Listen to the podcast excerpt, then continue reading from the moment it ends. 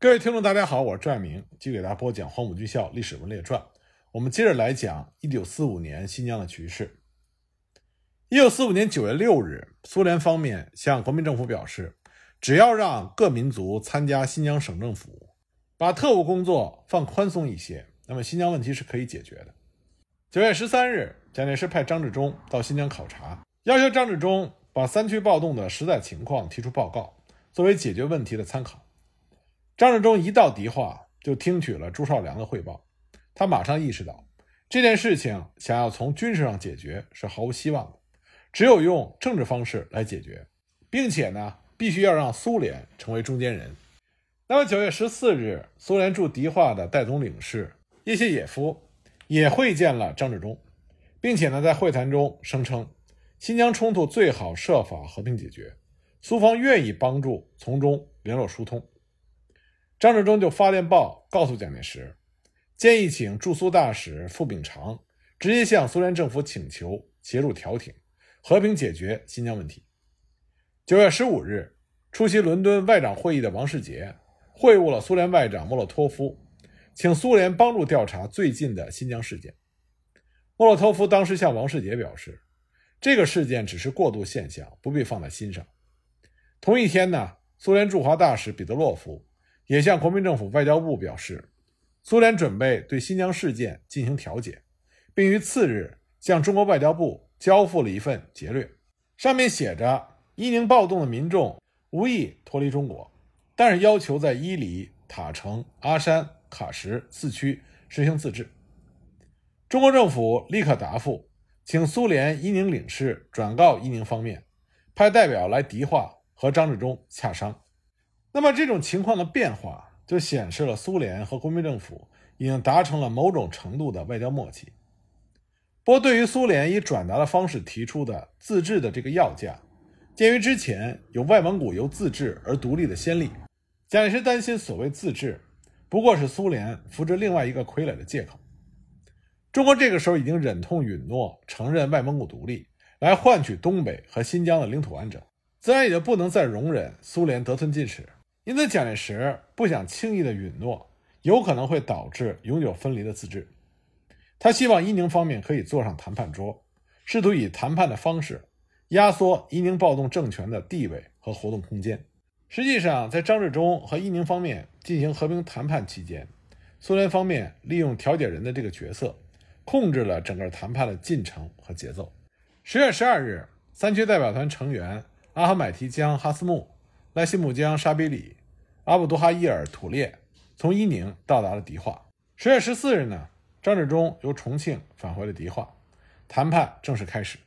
不过这一开始就遇到了一个问题：三区的谈判代表来到迪化的时候，都佩戴着东突厥斯坦伊斯兰人民共和国的证章，并且声称他们是代表东突厥斯坦伊斯兰人民共和国前来和中华民国政府代表谈判。张治中对此严词拒绝。他强调，只能是以中央政府代表的身份来接见事变分子的代表。最后呢，经过张治中和叶谢野夫的交涉，确定由苏联方面从中斡旋。那么，在叶谢野夫的劝告之下，伊宁方面代表才放弃了原先的主张，使得谈判得以启动。那么，在谈判桌之外，苏联方面也尽量的保证谈判的顺利进行。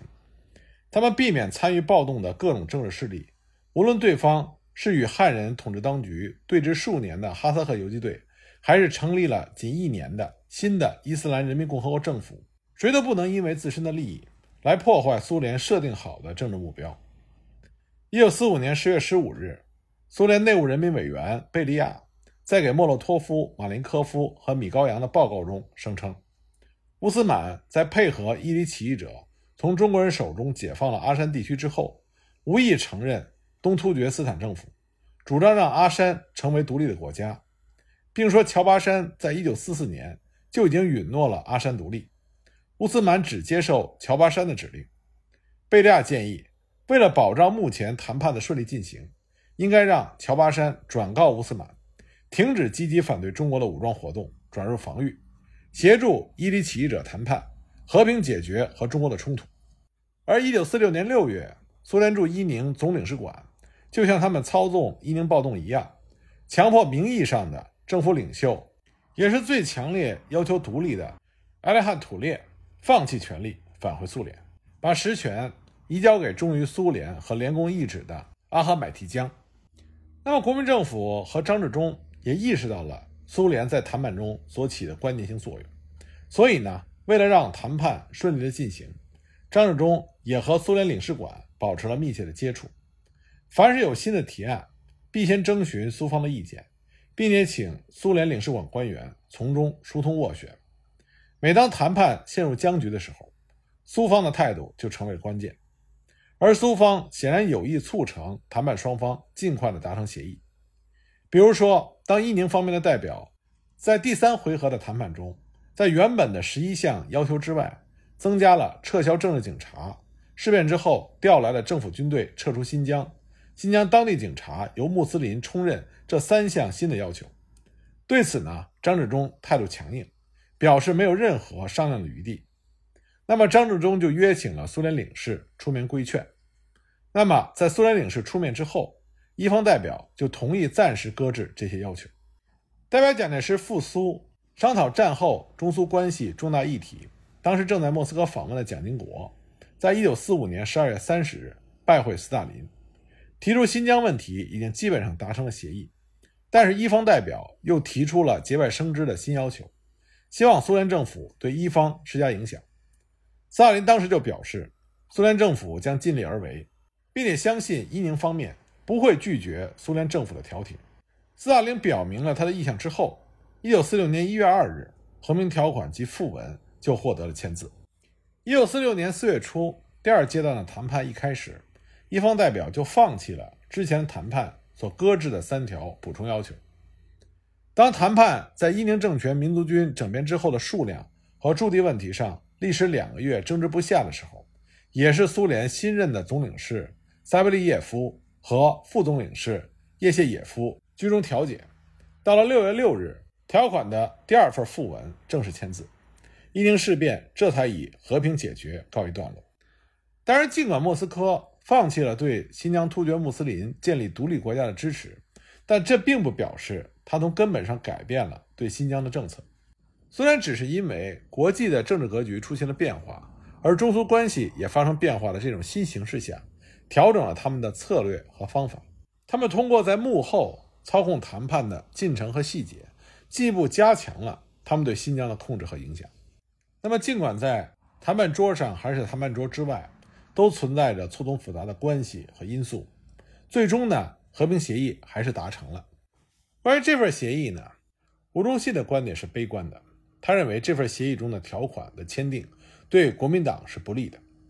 他在日记中就说：“条款虽已签订，但问题仍未解决。”但张治中对于和平协议的签订是乐观的。一九四六年一月三日，张治中返回重庆，在国民党六届二中全会上，他做了有关新疆问题的报告，提出以三民主义的力量来保障新疆，以健全休明的政治力量来领导新疆。以充分的经济力量来建设新疆。在和平条款签订之后，原来新疆的省政府进行了改组。一九四六年七月一日，正式成立了新疆省联合政府。省政府主席张治中，副主席阿哈买提江哈斯木，另外一位副主席是鲍尔汉。几位伊宁暴动的领导者都成为了省联合政府的成员。在省联合政府成立之日，委员们举行了就职宣誓典礼。国民政府派了监察院院长于右任监视，举行了盛大的庆祝大会。张治中在会上讲话，他说：“新疆将要开始进入一个划时代的建设阶段。”可是张治中过于乐观了，形式上的和平永远解决不了真实的问题。张治中在接替了吴忠信的职务之后，他的政治主张呢是和平、统一、民主、团结，提出一定要戒除贪污、赌博、鸦片这三件事情。张治中还保持了和中国共产党之间良好的关系，接受了周恩来的嘱托，释放了被盛世才关押在迪化的中共人员一百三十一人，派专人护送离开了迪化，全部回到延安。一九四六年四月，张治中再次到迪化，一方面呢和三区代表进行第二阶段的和平谈判，另外一方面呢他就着手组织人员起草施政纲领草案。联合省政府成立之后。先后召开了五次委员会议，对草案逐条进行了详细的讨论。七月十八日，新疆省政府施政纲领在省联合政府第二次全体委员会上被正式的通过。这个施政纲领非常的细致，它分政治、民族、外交、经济、财政、交通、教育、文化、卫生，一共是九章八十六条。这里呢，我们就不具体的讲施政纲领的细条，但这份施政纲领展现了一个新疆美好的前景。省政府主席张治中他也认为，施政纲领是新疆一个划时代的历史性的文件。他怀着个人良好的愿望，呼吁将来无论遭到多么大的困难，都必须要让这份施政纲领百分之百的做到。而代表伊宁政权的副主席阿哈买提江，他也说。施政纲领的执行，也就是和平条款的实行，目的呢是把新疆变为乐园。他希望各委员能够迅速的、切实的来执行施政纲领。另外一位副主席包尔汉，他也把施政纲领看成是新疆历年所患病态而实施的一种良方。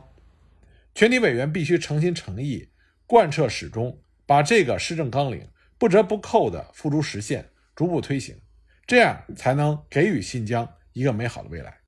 不过现实是残酷的，这份愿望非常美好的施政纲领，基本上在新疆没有实施。其中一个最根本的原因，就是在于和平条款签订的双方，国民政府和伊宁政权，双方之间的矛盾斗争从来就没有真正停止过。国民政府呢，是想通过和平条款来使三区政权。归属于国民政府的统治之下，而三区方面呢，则力图通过合法的斗争来巩固以往取得的成果，并且向七区发展。国民政府想通过对三区军队的整编和供养补给问题，来影响和改组三区的行政机关，进而恢复中央驻三区的机关、全疆的政令和币制的统一，恢复三区和各地交通。让三区政权不再是一个独立王国，那么三区方面自然不会接受，他们仍然牢牢地把控住三区范围内的各种权利，像司法权、邮电权、海关权等等。三区所属各县也不和省政府直接联系，国民政府的政令根本无法在三区实施。另外一个双方争执的重要问题就是关于三区的军队，三区方面深知军队的重要性。所以在军队整编问题上毫不妥协，寸步不让。按照签订的和平条款，三区武装必须限制在六个团，而且要按照国军的编制重新改编。可是双方的会谈毫无结果，三区方面始终把军事指挥权牢牢地掌控在自己的手中。再一个争夺的焦点就是争夺青年。三区政权方面非常重视青年工作。一九四五年十二月十五日。他们就已经在伊宁成立了东突厥斯坦革命青年团，制定了章程，组织机构非常健全。那么和平条款签订之后，三区伊宁政权为了将他们的影响力扩大到全疆，充分就发挥了东突厥斯坦革命青年团的作用，在省城迪化、阿合买提江改组了维文会，使这个组织成为了三区暴动的一个阵地，数千名的。维族和哈萨克族青年在三区暴动的影响下，经常的集会游行，向政府请愿，矛头直指国民政府。另外呢，在喀什地区、吐鲁番地区，东突厥斯坦革命青年团也很快的发展起来，他们秘密活动，做武装暴动的准备。总之呢，东突厥斯坦革命青年团的活动很快就遍及了国民党统治的七个行政区。那么，为了和三区政权争夺青年，国民政府这边，一九四六年七月，由张治中、宋希濂共同策划成立了三民主义青年团新疆分团筹备处。那么，因为新疆的民族特点，所以宋希濂等人就让维族人艾沙担任干事长。那么，以艾沙为首的三民主义青年团中的维族人，就传播泛突厥主义，在翻译名称的时候，故意将三民主义青年团翻译成了新疆青年团。打出了“独立之下，自治之上”的口号，反对汉人统治，这自然就和三民主义青年团新疆分团中的国民政府一派发生了矛盾。这个时候，宋希濂呢是主战政策，他反对张治中的和平主张。他的这种政策就得到了三民主义青年团新疆分团中强硬派的支持，因此两派的人员就发生了多次斗殴的事件。既然根本矛盾没有得到解决，那么形势也就自然越来越紧张。一九四七年二月二十五日，在迪化就发生了上万人聚集省府广场，围攻省联合政府副主席阿哈买提江等人的“二二五”严重流血事件。在此之前呢？阿哈买提江、阿巴索夫等人到南京出席了国民大会，他们目睹了内地国民政府在统治上出现的巨大问题，也看到了国共两党之间的争斗，所以呢，他们回到新疆之后就开始积极的活动，成百上千的群众经常的集会游行，向政府请愿。二月二十到二十一日，维文会召集群众游行示威，人数达到了五千多人。提出了几十条要求，其中就包括有中央军撤回内地，阿克苏喀什成立民族军，军队不得干政，中央驻新疆机关一律改隶属于省政府，百分之七十的省政府官员要用当地人，要求成立宗教厅，新疆日报汉文版立刻停刊等等。二月二十二日，省政府召开了紧急会议，由副主席阿赫买提江主持。讨论请愿群众提出的要求，在这次会议上就形成了对立的两种意见，互不相让。阿哈买提江提议请愿代表到会场陈述意见，那么请愿代表马哈苏木就慷慨陈词了两个多小时。最后会议呢就通过了议案，答应了请愿群众部分的要求。那么当天晚上，宋希濂、刘梦纯、陈希豪、王登善等人就召开了紧急会议，他们提出了以游行对游行。以请愿对请愿，坚持和三区方面进行对抗的方针。二月二十四日，就出现了针对三区方面的示威游行。哈萨克族、回族五六千人的游行队伍，从迪化郊区进入到市区，高喊拥护中央政府，新疆是十四个民族的新疆，不是维吾尔族的新疆，反对三区特殊化等口号，还向省政府提出矛头对准三区方面的二十多条要求。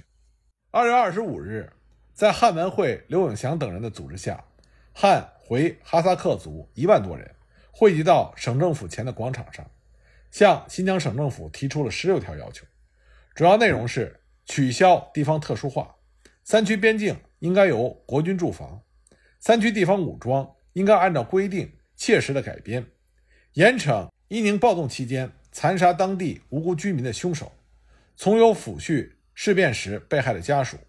反对企图将新疆脱离中国的东突厥斯坦运动，严厉制裁破坏社会秩序的分子等等。他们点名要阿哈买提江答复。阿哈买提江在被省保安副司令接到现场之后，登台讲话，话没有讲完就遭到了围攻，不得不在质问和谩骂声中退入到省政府。而示威的人群打烂了办公室的门窗，冲进办公室。据说这里面混杂了不少。国民党省党部的工作人员，还有三青团员，很快流血事件就发生了。包尔汉的司机被手榴弹炸死，两个人受伤。在南关，数千名的维吾尔族群众准备去营救阿哈买提江等人，结果呢，被国军的骑兵师包围。少部分人到了广场，又发生了惨案，被打死一人，打伤数人。冲击省政府的人群提出，阿哈买提江即刻下野。维吾尔族人在二十四小时之内迁离迪化五公里，还要求阿哈买提江向汉族人道歉、惩办凶手、埋葬死难的汉人、保障汉族人生命财产安全等等，并且高喊把阿哈买提江、包尔汉一起打死。苏锡联这个时候感到事态严重、责任重大，所以就派迪化警察局长刘亚哲出面制止，驱散了聚集人群，然后呢，把阿哈买提江和包尔汉护送回家。当天晚上，迪化宣布戒严，直到三月六日上午才宣布解除了戒严令。这个“二五”事件就造成了极其严重的后果，这也是省联合政府破裂的直接因素之一。三月十六日，张治中从南京返回迪化。三月二十五日，张治中、阿合买提江、包尔汉以及省政府的全体委员共同签发了题为“阐明省政府基本态度及坚定立场”的。告全省同胞书，全文十条，在第七条中就写道：例如上月二十一日敌化群众的游行请愿、胁迫政府、敌视政府的行为，和二十五日游行请愿发生惨案，这种扰乱秩序、破坏和平的挑拨行为，以及三月五日检查户口、刺激民族感情一类的事情，我们认为是非常的遗憾，应根本加以纠正。但即使在文告中已经指出了二五事件所暴露出来的问题，但是这个矛盾始终存在，而且是不可调和的。一九四七年四月十六日到五月八日，张治中在阿合买提江、麦斯伍德、王增善、艾莎、赖辛木江、屈武、刘泽荣等人的陪同下视察了南疆。此前呢，在一九四五年八月到九月间，张治中视察伊犁，受到了三区方面隆重的款待。那么这一次视察南疆，先后到了阿克苏、卡什戈尔、沙车、和田、库车、烟起，历时二十三天。可是所到之处，并非都是以礼相待、热烈欢迎。根据张治中的回忆，无论到任何的专区或者县，都看到了存在激进派和保守派的斗争，往往在座谈会上针锋相对，各走极端，言语之间尖锐激烈，让他感到非常的为难。张治中在卡什戈尔两次受到了刺激。四月二十二日，在卡什戈尔民众大会上，有人就提出要求国军离开新疆，在卡什戈尔成立民族军，边卡应该由当地人防守，新疆应该改名为东突厥斯坦。有人主张要再革命、再流血，否则不能解决问题。他们点名要张治中回答。张荣对此非常的反感，认为这是纯粹的无理要求。五月七日，五六千人汇聚在卡什格尔专员公署，包围了张治中下榻的地方，高喊“打倒国民党，打倒打死张治中”等口号，并且要求张治中答复问题。张治中无法脱身，直到四十二军军长赵锡光赶到，才得以脱身去疏勒。五月八日，张治中回到迪化，带回了大量的投诉信件、申诉书和请愿书。张治中这次南疆之行之后。他的思想就发生了很大的变化。他对宋希濂说：“他们把我苦心谋求的新疆的和平当作是怯懦。”宋希濂问他今后的打算，张治中说：“对他们必须采取强硬的态度，绝不再容让。”之后呢，张治中在他的发言中点名指责了三区方面。他说：“特别是三区对中央在心理上的矛盾普遍存在，比如对本省最有利的几件事情。”像和平条款的执行、新疆学院改为国立大学的建议、省币的统一、甘新铁路的修建、专员的选举等等，三区都是一律的态度。而三区特殊化的保持、民族部队的拒绝点验，使得三区人民负担太重，影响了人民的生活，自身矛盾重重，无法解决。五月十日，张治中没有和阿哈买提江等人协商，就向蒋介石提出辞去了省主席的职务。推荐麦斯伍德继任省主席。五月十九日，张治中的辞呈和推荐都被国民政府批准。这个做法就使得矛盾更加的激化，加速了新疆省联合政府的破裂。